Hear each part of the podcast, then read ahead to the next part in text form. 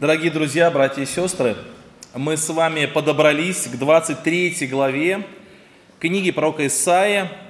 Эта глава завершает большую часть этой книги, э, которая посвящена суду Божьему, который он вынес окружающим Израиль народом. Мы с вами на протяжении многих недель говорили о каждом из этих народов – и мы с вами извлекали уроки, которые актуальны и полезны для нас сегодня. И вот сейчас мы подойдем с вами к изучению последнего народа, которому сказано свое определение, Господь сказал свое определение, это Финикия, это Тир, это Сидон. Это города, которые много говорят людям, читающим Библию внимательно, и о которых мы сегодня немножко поговорим и извлечем несколько очень важных уроков, которые актуальны для нашей с вами жизни, точнее два урока. Один будет простой урок, который легко запомнить, другой будет чуть сложнее, чтобы его понять, нужно будет слушать более, более внимательно. Но также я сегодня обещаю э, детям рассказать один маленький рассказик, он очень короткий, но очень интересный, который подчеркивает мысль, которая освещается в этой главе. Итак, друзья, 23 глава книги про Исаия, большая глава, там 18 стихов. Если читать их подробно и все внимательно, то у нас уйдет на это много времени, и там очень много деталей, которые могут нас немножко, а, ну, как бы сказать, заполонить, и мы потеряемся. Поэтому я буду читать выборочно. И первый стих, который я сегодня прочитаю, это первый стих 23 главы. Пророчество о Тире. Кстати, напомню, друзья, мысль, которую я говорил еще давно-давно, э, наверное, в первых проповедях, что везде, где написано слово пророчество о Тире, или в еврейском языке слово о Тире, или бремя о Тире, это слово, оно говорит о неком сожалении Бога по отношению к тому, что Он говорит. То есть Бог, Он Э, говорит о своем негативном пророчестве. Здесь будет написано, что Тир будет разрушен. Но, тем не менее, это слова Господь произносит не с торжеством, не с каким-то злорадством. Он возвещает о с кончине этого Тира, о его будущем э, погибели не с каким-то превосходством, а с сожалением. Это слово пророчество в русском языке оно теряет немножко смысл, но на иврите оно это, это значение имеет. Это то же самое, когда врач сообщает тяжело больному человеку о том, что ему осталось жить совсем недолго, то хороший, нормальный врач никогда это не делает с радостью, он делает с большим сожалением об этом. Но тем не менее он должен сообщить, что такая ситуация э, актуальна на данный момент времени. Итак, 23 глава, 1 стих, пророчество о Тире. «Рыдайте, корабли Фарсиса, ибо он, то есть Тир, разрушен. Нет домов, некому входить в дома». Второй стих. «Умолкните, обитатели острова, которые наполняли купцы Сидонские, плавающие по морю. По великим водам привозились в него семена Сихора, жатва большой реки, он был торжеством народов, ну и так далее, и так далее. Друзья, печальная картина. И Тир и Сидон это островные, э, такие прибрежные города, и поэтому здесь сказано о том, что рыдайте купцы, которые привозили товары в эти города, потому что больше этих городов нет. Друзья, я уже сказал, что Тир, Сидон – это города, которые очень много говорят для тех, кто внимательно читает Библию. И э, эти города, они объединены одним названием – это Финикия. Финикия – страна пурпура. Это связано с производством пурпурной краски – ну, из особого вида моллюсков, которые обитали у берегов Финикии. Это было в одно время основным промыслом местных жителей, поэтому это, эту страну и назвали Финикия. Это очень древний регион на восточном побережье Средиземного моря. Центр сейчас находится в современном Ливане. Если посмотреть на карту, то Ливан это как раз и есть центр э, Финикии того времени. Друзья, жители страны, финикийцы, создали мощную, и сейчас я произнесу слово, которое, наверное, вы еще никогда не слышали, талосократическую цивилизацию. Кто из вас слышал слово талосократическая цивилизация? Это цивилизация, основанная на море. То есть э, это, это цивилизация, которая живет за счет морских э, каких-то промыслов, за счет торговли, за счет э, путешествий называется телосократическая цивилизация, потому что если посмотреть на карту, то это все прибрежная территория, и по-другому они просто не смогли бы создать свою цивилизацию. Финикия торговала со всеми странами, государствами древнего мира. Финикийская письменность стала одной из самых первых письменностей, которая была зафиксирована в человечестве, одной из самых первых систем фонетического письма. Ну и расцвет финикийской э, цивилизации приходился на 1200-80-е годы на, до нашей эры. Ну, напомню, друзья, что пророк Исаия как раз и жил примерно 800-е годы до нашей эры, то есть это как раз он предвозвещал падение этой цивилизации, и это действительно случилось. Многие финикийские поселения, они превратились в города-государства, и первую роль сначала играл город Сидон, э, после этого э, поменялись местами с городом Тиром. Другие города Финикии известны как Ако или Сарепта Сидонская, помните такой город.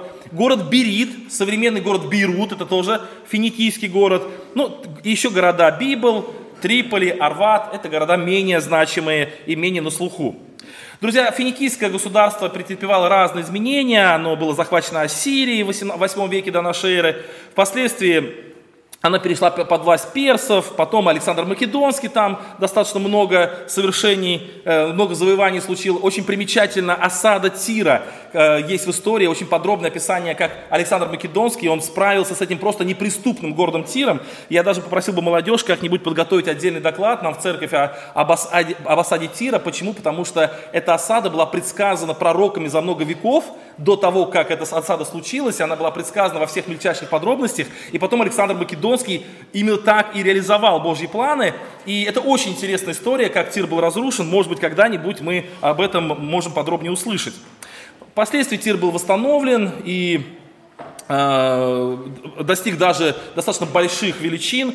Одно время он был завоеван великим э, Тиграном Великим, это э, царь Армении, и в римскую эпоху Финикия вошла в провинцию Сирия. Это маленькая краткая справка об этой стране, но для нас что важно, друзья, что Финикия, она всегда находилась в большой дружбе с Израилем – это был сосед Израиля, добрый сосед. Израиль никогда почти не воевал с Финикией. И оказывала, Финикия оказывала всестороннюю помощь Израилю. И хоть через эту дружбу в Израиль проникали финикийские культы, все равно в Библии Финикия, вот Тир описаны как, ну, достаточно с положительной стороны. Но давайте вспомним, что Давид и Соломон, они поддерживали очень дружеские отношения с тирским царем Хирамом. Это в третьей, в третьей книге царств описывается в этом. Э, Хирам снабжал Соломона кедрами. Мы видели сегодня ливанские кедры. Вот именно такие кедры, они, их поставлял царь Хирам, и когда, помните, Соломон написал письмо Хираму, что у нас нет людей, которые могут пилить такие кедры. Это нам кажется, что легко спилить такие кедры, а э, финикийцы, они не умели пилить такие кедры огромные, представьте, 20 метров в охвате, его надо спилить каким-то образом, и финикийцы это умели делать, а Соломон говорит, мы так не можем делать. И э, помните, что Хирам сказал, благословен Бог, который такого мудрого человека поставил на престол Давида, и они дружили между собой. У меня даже есть проповедь о том, как однажды э, Хирам очень мудро поступил, когда Соломон поблагодарил Хирама и подарил ему 20 городов, но Хираму эти города не понравились, и он очень интересно отреагировал на этот плохой подарок. И у меня есть проповедь о том, как нам Э, не портить отношения из-за каких-то мелочей. Вот Хирам показал нам прекрасный пример, как нужно вести себя, когда тебе что-то не понравилось в отношениях. Вот. Также, друзья, каменотесы принимали участие финикийские в строительстве храма, ну и так далее. Друзья, потом с, э, соединение Финикии с, с Израилем произошло через то, что Соломон взял себе иноземных жен, и в том числе и финикийских, которые склонили его сердце на поклонение сидонской богине Астарте – Ахав, Ахав, друзья, это был царь, это была последняя надежда Израиля на спасение десяти колен, то есть именно Ахав, друзья, это была последняя капля в суде Божьем над десяти коленами, и если бы Ахав вел себя по-другому, возможно бы не было вот этого разделения, но не прошу прощения, не разделение, а уничтожение, и увид... когда ассирийский, ассирийцы захватили 10, 10 колен в плен, и до сегодня никто не знает, где находятся эти колена. И причем Ахав это, э, вступил в брак с Изавелью, она была дочерью именно финикийского царя, вот. И это был не политический брак, потому что между Финикией и Израилем не было никаких э, трудных натяжных отношений. Он это сделал только для того, чтобы Бога позлить. Ахав специально это сделал. И Ахав пытался внедрить в Израиль финикийских богов, в том числе Ваала. Мы знаем, что к тому времени уже у финикийцев развилось такое страшное идолопоклонство. Они приносили в жертву детей, они сжигали детей, и это был такой ну, способ э, поклонения Ваалу. Ну и с финикийским влиянием очень сильно боролся э, и пророк Илья, вот. Ну и в Финикии были люди достаточно хорошие. Помните, был такой в Сарепте Сидонской такая женщина, которая она была примером потом для будущих фарисеев. Ну, в смысле, как Христос приводит ее в пример, что я не нашел, или я никого не нашел в Израиле, вот, и Бог послал только в Сарепту Сидонскую. В Новом Завете, друзья, мы встречаем, что Христос приходил в пределы Тирские и Сидонские в Евангелии от Марка. Мы также знаем, что Христос изгнал демона из дочери Сира Финикиянки. Это в Евангелии от Марка 7 главе. И также, друзья, мы знаем, что тирские, сидонские люди приходили слушать Нагорскую проповедь. Нагорную проповедь в Луки 6 главе это подробно описывается. И также, друзья, мы читаем, что Христос э, удивляется неверию Харазима и Вифсаиды и говорит, что Харазима и Вифсаида – это иудейские города, и он говорит, что у вас неверие больше, чем неверие Тира и Сидона. Если бы в Тире и Сидоне были явлены силы, явлены вас, то эти бы города давно покаялись, а вы никак не покаетесь, несмотря на то, что у вас более чудеса. Итак, это очень краткая такая историческая справка от Финикии, для чего я ее привел. Это я ее привел для того, чтобы нам сделать первый вывод из этой главы. И вывод очень простой, легко запоминающийся, и вывод э, я озвучу через минутку, но давайте сначала немножечко э, сделаем такое вот обобщение. Итак, Финикия, друзья, была очень древним государством. Э, Сидон – это сын Ханаана, то есть это внук Ноя, да, это сын Ханаана, и именно с него пошла вот эта, вот эта национальность. Жители Сидона и Тира были очень искусными мастерами. Если вы посмотрите историю, то вы увидите, что их искусство славилось на весь мир. Этот народ выстроил отношения с другими народами настолько профессионально, что у него почти не было никаких проблем с другими народами. Он был весьма популярен в других народах, народ финикийский, и весьма востребован. Этот народ был очень богат, он использовал свое положение таким образом, чтобы стать богатыми людьми. Друзья, этот, этот город не был окончательно разрушен, эта страна не была окончательно разрушена. Я уже сказал, что они потихонечку восстанавливались и опять обретали свое влияние. И даже в этой 23 главе, где написано о том, что он будет разрушен, в конце главы написано, что он будет восстановлен и будет продолжать существовать, Тир и. И самое главное, что я хотел сказать, этот, этот город или эти города, эта страна, она была в большой дружбе с Израилем. И не просто большой дружбе с Израилем, а они помогали Израилю в его духовных начинаниях, в строительстве храма, в строительстве царского дома. А, во многих других вопросах жители Финикии оказывали гигантскую помощь, гигантскую помощь Израилю. И тем не менее, все эти замечательные качества не стали причиной того, чтобы Бог отменил приговор, который вынес этому народу. Все эти качества не стали причиной, которые сохранили бы их от разложения, от идолопоклонства, из разложения нравственного, друзья, в конце концов все пришло к тому, что они даже детей в жертву приносили. Потом первый вывод, который я хотел бы от, э, отметить, я в своем конспекте выделил красным таким фоном. И этот вывод очень простой и достаточно легко запоминающийся. И звучит он так. Недостаточно быть хорошо, хорошим человеком. Недостаточно быть известным и богатым, чтобы спастись. Это знают, друзья, эту истину все дети. Но давайте чуть-чуть дополним этот вывод. Недостаточно быть рядом с народом Божьим. Недостаточно дружить с народом Божьим. Недостаточно оказывать ему помощь в духовных проектах. Друзья, этого тоже недостаточно. Необходимо и важно быть в числе народа Божьего. Друзья, эту мысль, которую я хотел бы извлечь из сегодняшней главы, и эта мысль очень важная, и, к сожалению, не понимают многие люди. В наших церквах происходит одна проблема, друзья. У нас происходит размытие членства церкви. Дело в том, что церковь Божия – это некие, некое посольство, это некое отдельное государство внутри э, этого мира с очень четкими границами. Человек, который является гражданином Царства Небесного, он является членом церкви. В наше время происходит некое размытие членства, понятие членства церкви. У нас бывает так, что некоторые ну, дети верующих родителей, они не совсем понимают, зачем быть членом церкви. Это накладывает какие-то обязательства, это накладывает какие-то ограничения. Ведь я могу пользоваться всеми благами церкви, я могу быть человеком близким к церкви и фактически не ощущать никаким образом э, то, что я не член церкви, я хожу на те же самые собрания, я езжу на те же самые молодежные общения, я общаюсь с теми же братьями и сестрами, я участвую в тех же служениях. Я все делаю, я ну, только в вечере не участвую в Господнем и не присутствую на членских, которые так редко проходят. Более того, я со своей стороны оказываю огромное влияние на церковь. Я много помогаю в церкви. Когда идет стройка до молитвы, и меня зовут, я всегда прихожу. Я всегда кладу десятину от своей, своей доли. Я никогда не отказываю в помощи. Друзья, но 23 глава нам делает, дает вывод такой, что недостаточно быть человеком рядом с церковью. Недостаточно дружить с церковью, народом Божьим, недостаточно э, помогать, друзья. Это все равно не сохранит тебя от разложения, которое царит в этом обществе. Ты все равно будешь идти по пути разложения, ты будешь идти по, по, по пути этого мира, потому что ты хоть и рядом, но ты не в числе. Друзья, и вторая сторона этого вопроса, что Божий суд, точнее Божий суд, он, э, не, э, он не совершается только над детьми Божьими. Помните, написано такие слова, что э, сыны свободны. Когда Христос спрашивает Петра, кто подати платит? Он говорит, чужие, посторонние, так сыны свободны. Друзья, дети Божьи в силу своего принадлежности к народу Божьему, они уже ограждаются от Божьего суда. Верующий в Иисуса Христа уже не судится. Если бы верующий судился, он бы тоже не устоял на суде, потому что у нас у всех есть свои проблемы. Но он в принципе не судится, потому что он в народе Божьем. Поэтому, друзья, давайте мы сейчас с вами зафиксируем этот первый вывод, и это очень важный вывод, для меня лично важный, который хотелось бы еще раз отметить, что недостаточно быть хорошим, недостаточно быть известным, недостаточно быть богатым, это все понятно, но недостаточно быть и рядом с церковью.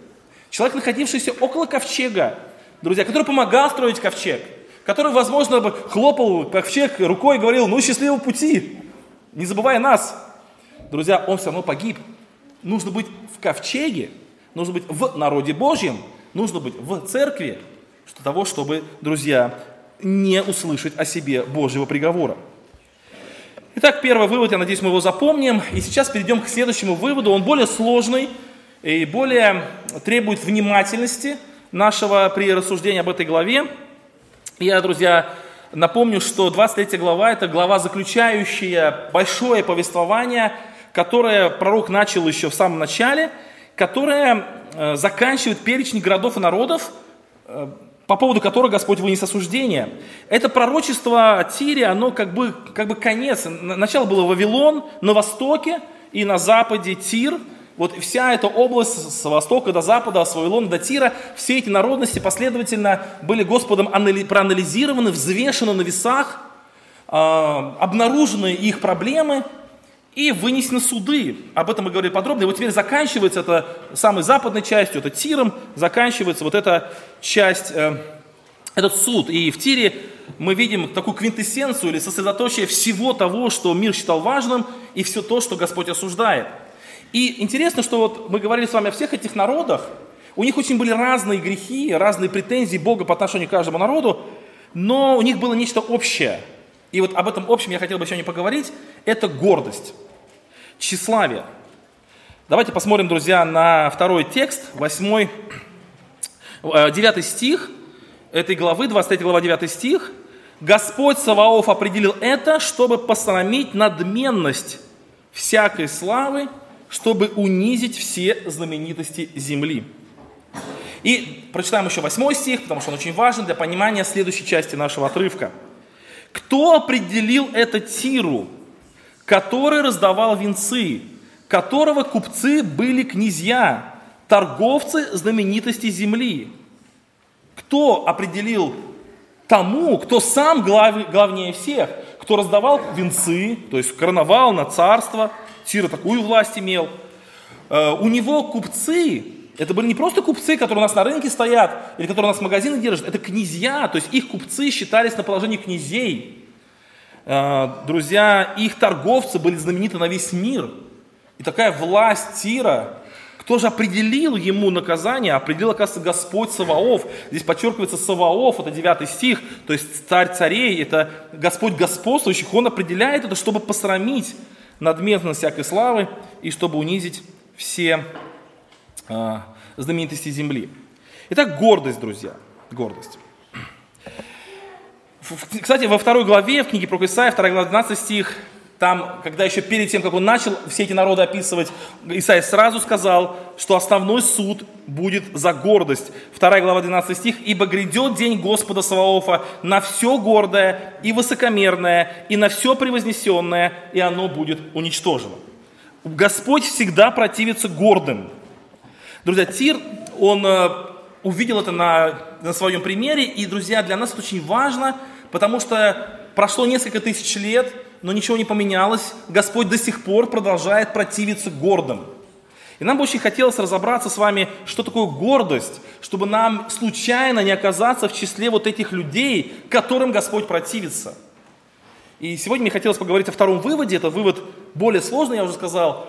Э, поэтому, пожалуйста, будьте внимательны. Мы с вами немножко заглянем вглубь гордости, в ее сущность гордости. Что такое гордость в ее основании – есть несколько пониманий или несколько уровней понимания этого слова. Ну, самый простой уровень понимания слова гордость, самое простое определение слова гордость. Гордость – это уверенность в себе, а не в Боге.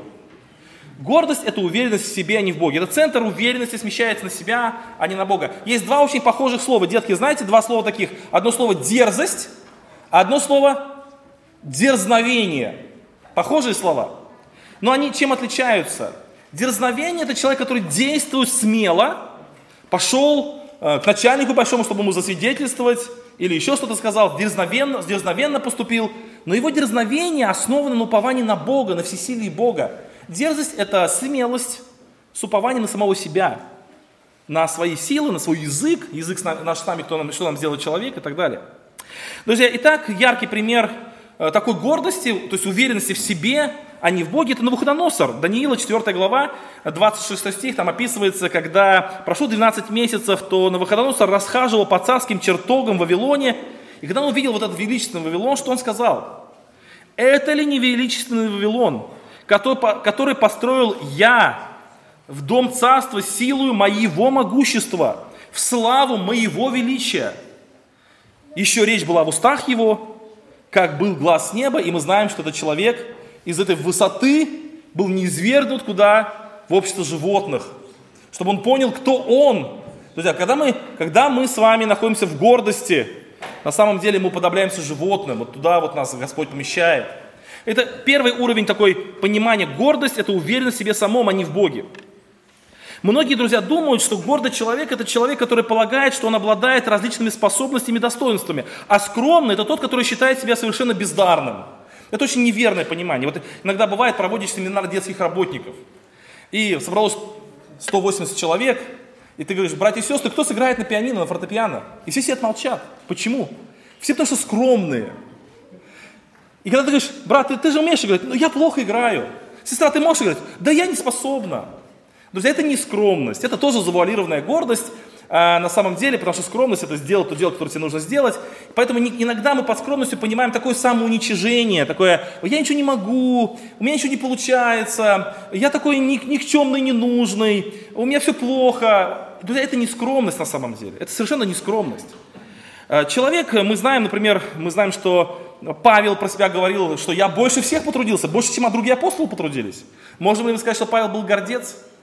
Нет, он говорит, что я понимаю, что это Божья благодать во мне действовала. Итак, друзья, э, скромность ничего общего не имеет вот с понятием таким самоуничижения, она имеет общее с тем, что мы полагаем на Бога наше упование.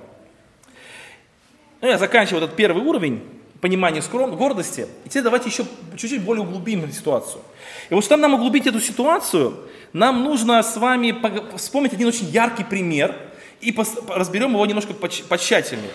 Итак, в книге э, в послании Иуды описывается такая ситуация. Ну, для тех, кто, может быть, первый раз на собрании у нас, это не тот Иуда, который предал Христа и повесился. Было много разных Иуд. Это после того, который Иуда повесился, больше Иуд не осталось, потому что никакой человек в здравом уме не будет называть своего сына Иудой. Но в то время еще было много разных Иуд, и один из них написал послание Иуды. И он написал такое, и в этом послании он описывает такую ситуацию, которая не записана в Библии, она записана в книге Еноха, это апокрифическая книга, до наших дней дошла какая-то книга, называется книга Еноха, но мы не знаем, точно это она или нет, поэтому мы ее не читаем. Но вот из этой книги он взял один пример. Когда архангел Михаил спорил с сатаной. А спорил, этот спор случился в то время, когда умер Моисей. Помните, Моисей пошел на гору, и там он умер на горе. И вот тогда произошел спор между архангелом Михаилом и сатаной.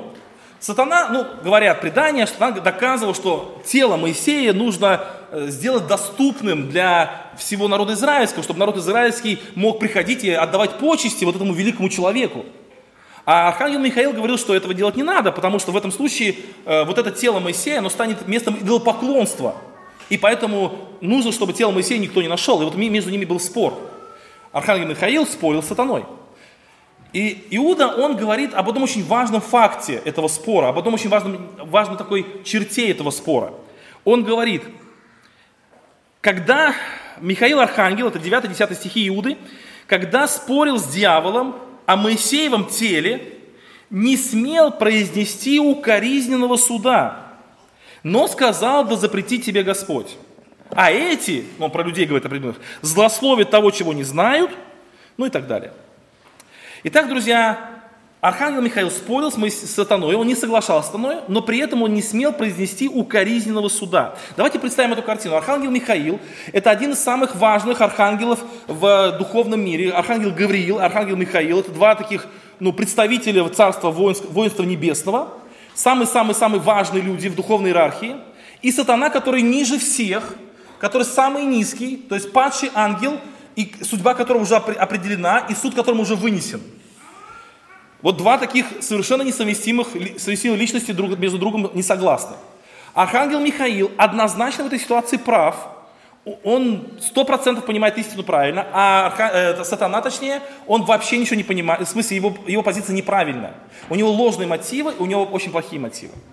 И при этом, при самом, Архангел Михаил не произносит укоризненного суда, но говорит, да запретит тебе Господь. Почему? Почему не сказал, сатана, да вообще, ну, какой-то какой суд ему бы присудил, да? Укорил его судом. Почему?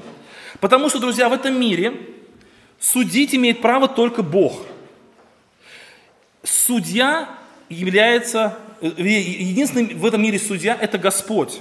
Любой, кто становится на место судьи, любого судьи, таким образом занимает место Бога. То есть ставит выше себя, чем он должен быть, он возвышает себя. Кто-то скажет, а, спросит меня, а скажи, распространяется ли это утверждение только на духовную сферу или на физическую? Друзья, вот здесь очень важный момент, что это относится и к физической сфере тоже. Послание Иакова, 4 глава, 12 стих написано, «Един законодатель и судья». То есть в этом мире только один судья. В некоторых случаях, друзья, Господь поручает людям судить. Например, государство имеет судебную систему.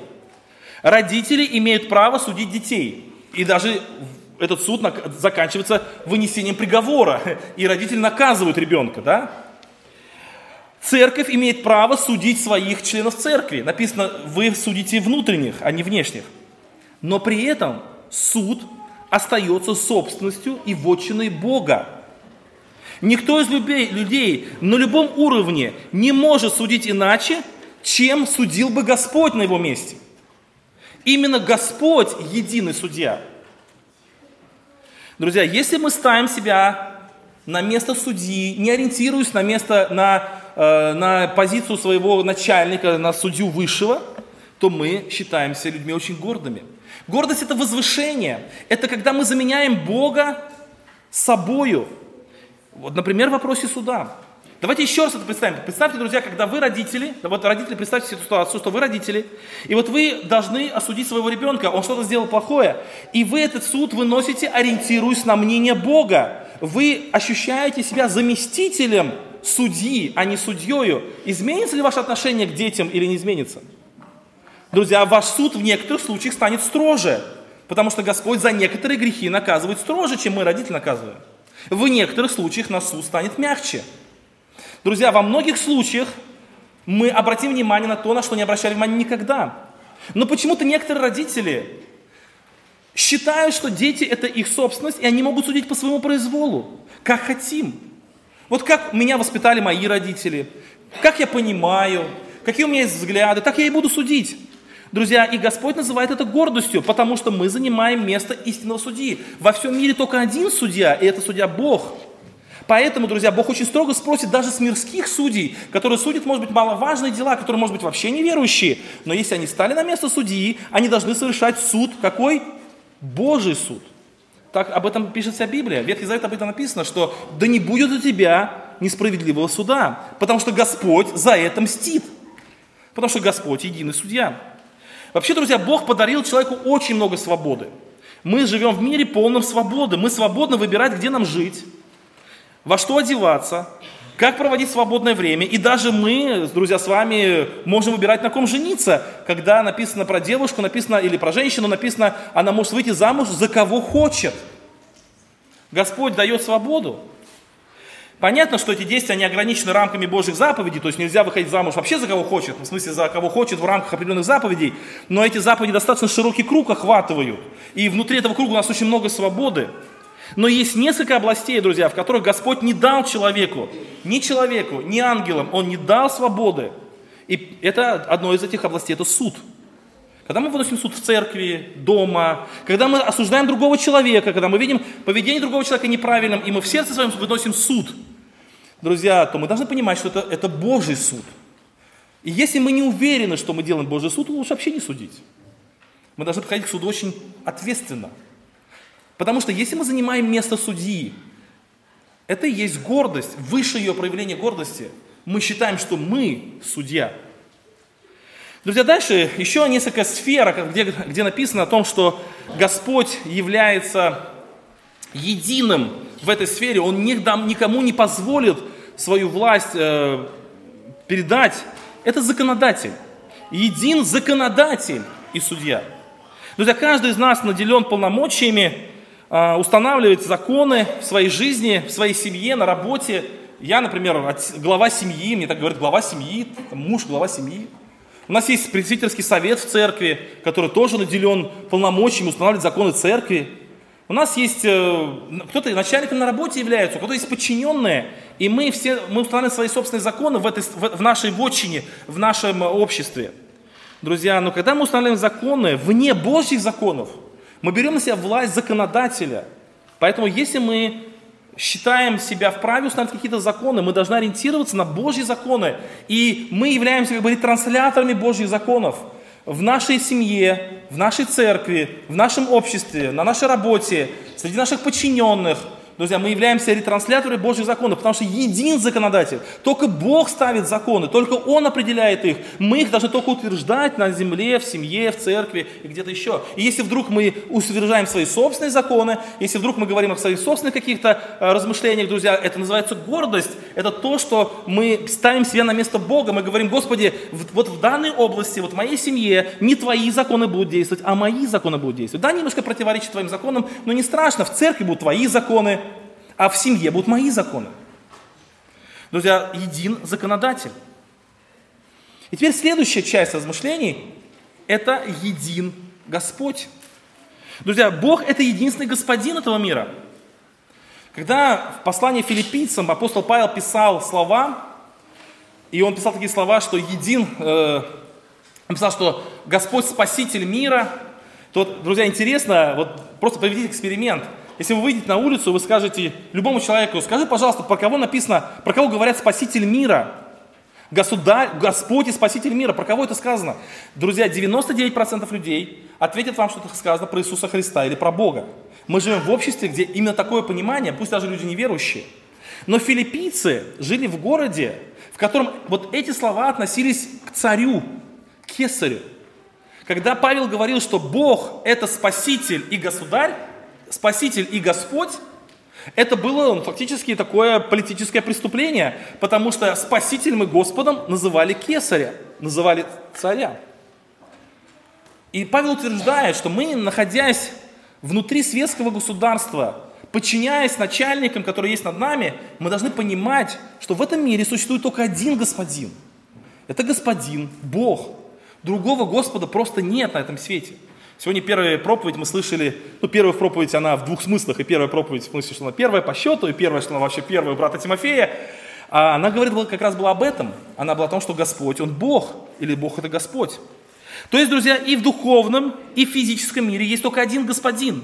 это Бог, и Он свою власть полностью отдал Иисусу Христу. И Евангелие от Матфея, 28 глава, 18 стих.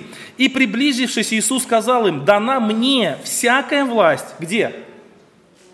На небе, да? И на земле. И на земле. Друзья, придет момент, когда эта власть станет очевидной для всех.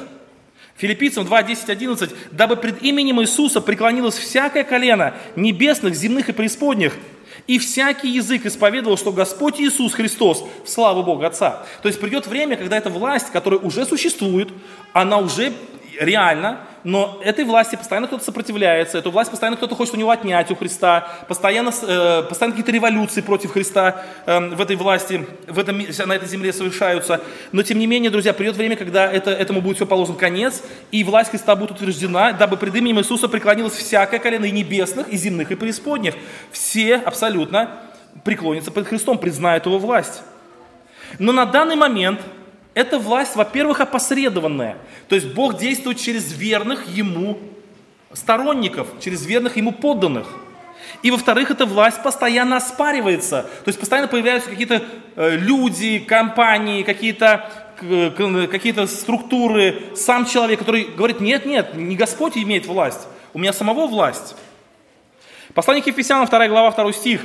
Э, Павел говорит о верующих в Ефесянах, и вспоминает их прошлое, и говорит, в которых вы некогда жили по обычаю мира сего, по воле князя, господствующего в воздухе, духа, действующего ныне, и там очень важное слово, в сынах противления.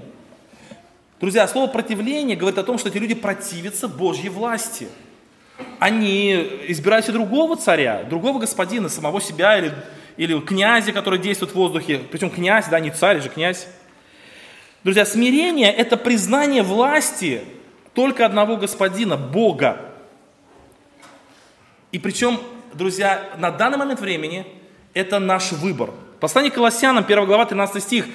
«Э, «Бог, избавивший нас от власти тьмы и ведший куда?» Кто помнит, куда нас вел Господь? В царство возлюбленного Сына Своего. То есть, друзья, мы сейчас внутри царства. У нас есть Господин – которые мы признаем за единую власть.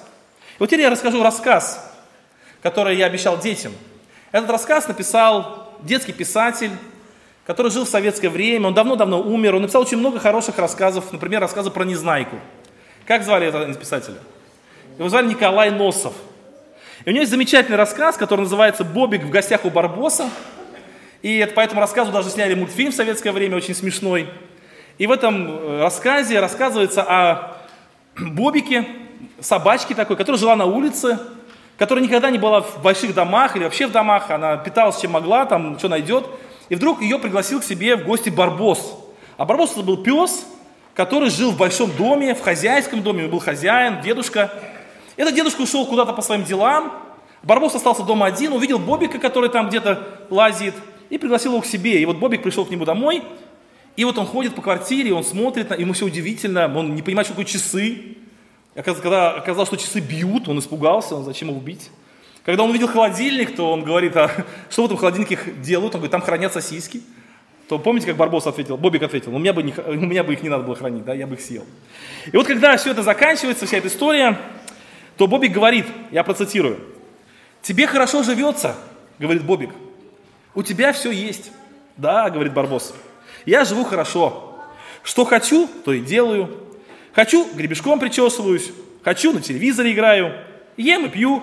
Что хочу, и на кровати валяюсь. А тебе позволяет дедушка. Что дедушка? Подумаешь, кровать моя. А дедушка где спит? Дедушка? Да там, на углу, на коврике в углу спит. Барбоска так заврался, что не мог уже остановиться – Здесь все мое, хвастался он. И стол мой, и буфет мой, и все, что в буфете, тоже мое. А можно мне на кровати поваляться? Спросил Бобик. Я еще ни раз в жизни на кровати не спал. Ну пойдем, поваляемся, согласился, согласился Барбос. Они улеглись на кровать. Бобик увидел плетку, которая висела на стене и спрашивает, а для чего у вас эта плетка? Плетка? Это для дедушки. Есть не слушается, я его плеткой, ответил Барбос. Это хорошо, одобрил Бобик. Друзья, ну вы знаете, чем кончилась история, да? Дедушка возвращается, и все понимают, для чего плетка, для кого плетка, и все понимают, чья кровать, и вообще по милости кого живет этот барбос в этом доме. Друзья, и вот есть такая гипотеза, назовем ее гипотезой двух кругов или двух сфер. Первая сфера – это духовная сфера.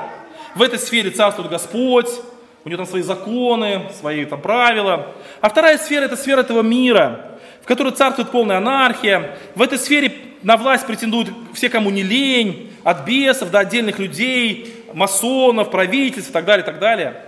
Вот такие вот две сферы. Друзья, и очень многие люди живут, многие христиане живут, понимая, что мир устроен именно таким образом. Есть как бы две сферы, они не взаимосвязаны. Друзья, но мы читали, что эта теория неправильная. Мы читаем, друзья, что власть, вся власть в руках Бога. Он над всем, и все люди ему подчинены.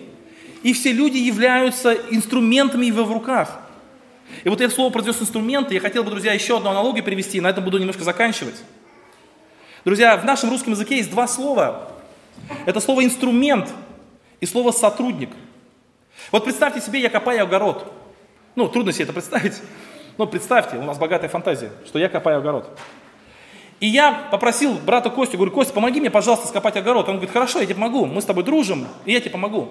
И он пришел, он мне помогает копать огород. Он кто? Инструмент мой, мой или он мой сотрудник? Он мой сотрудник. Я беру лопату и копаю огород лопатой. Лопатой мой сотрудник или мой инструмент? Это мой инструмент. Друзья, но и, и Костя мой сотрудник, и лопата мой инструмент, и то, и другой, они реализуют мои планы, мои цели – но один сотрудник, один инструмент. Друзья, также и весь мир сейчас делится на две категории. Есть категория, которые говорят, Господи, мы признаем Твою власть, мы признаем Твое господство, Ты един Бог над всем, и мы соглашаемся с этим, и мы реализуем Твои цели, мы разделяем Твои ценности, мы стремимся к Твоему царству, распространять Твое царство, мы хотим, чтобы Ты был, э, ну, мы добровольно согласны подчиняться Тебе. Другие люди, которые сопротивляются этой власти, говорят, нет, нет, Господь не является Богом, и вообще Его нет, Господа. Друзья, и такие люди все равно не могут нарушить планов Божьих.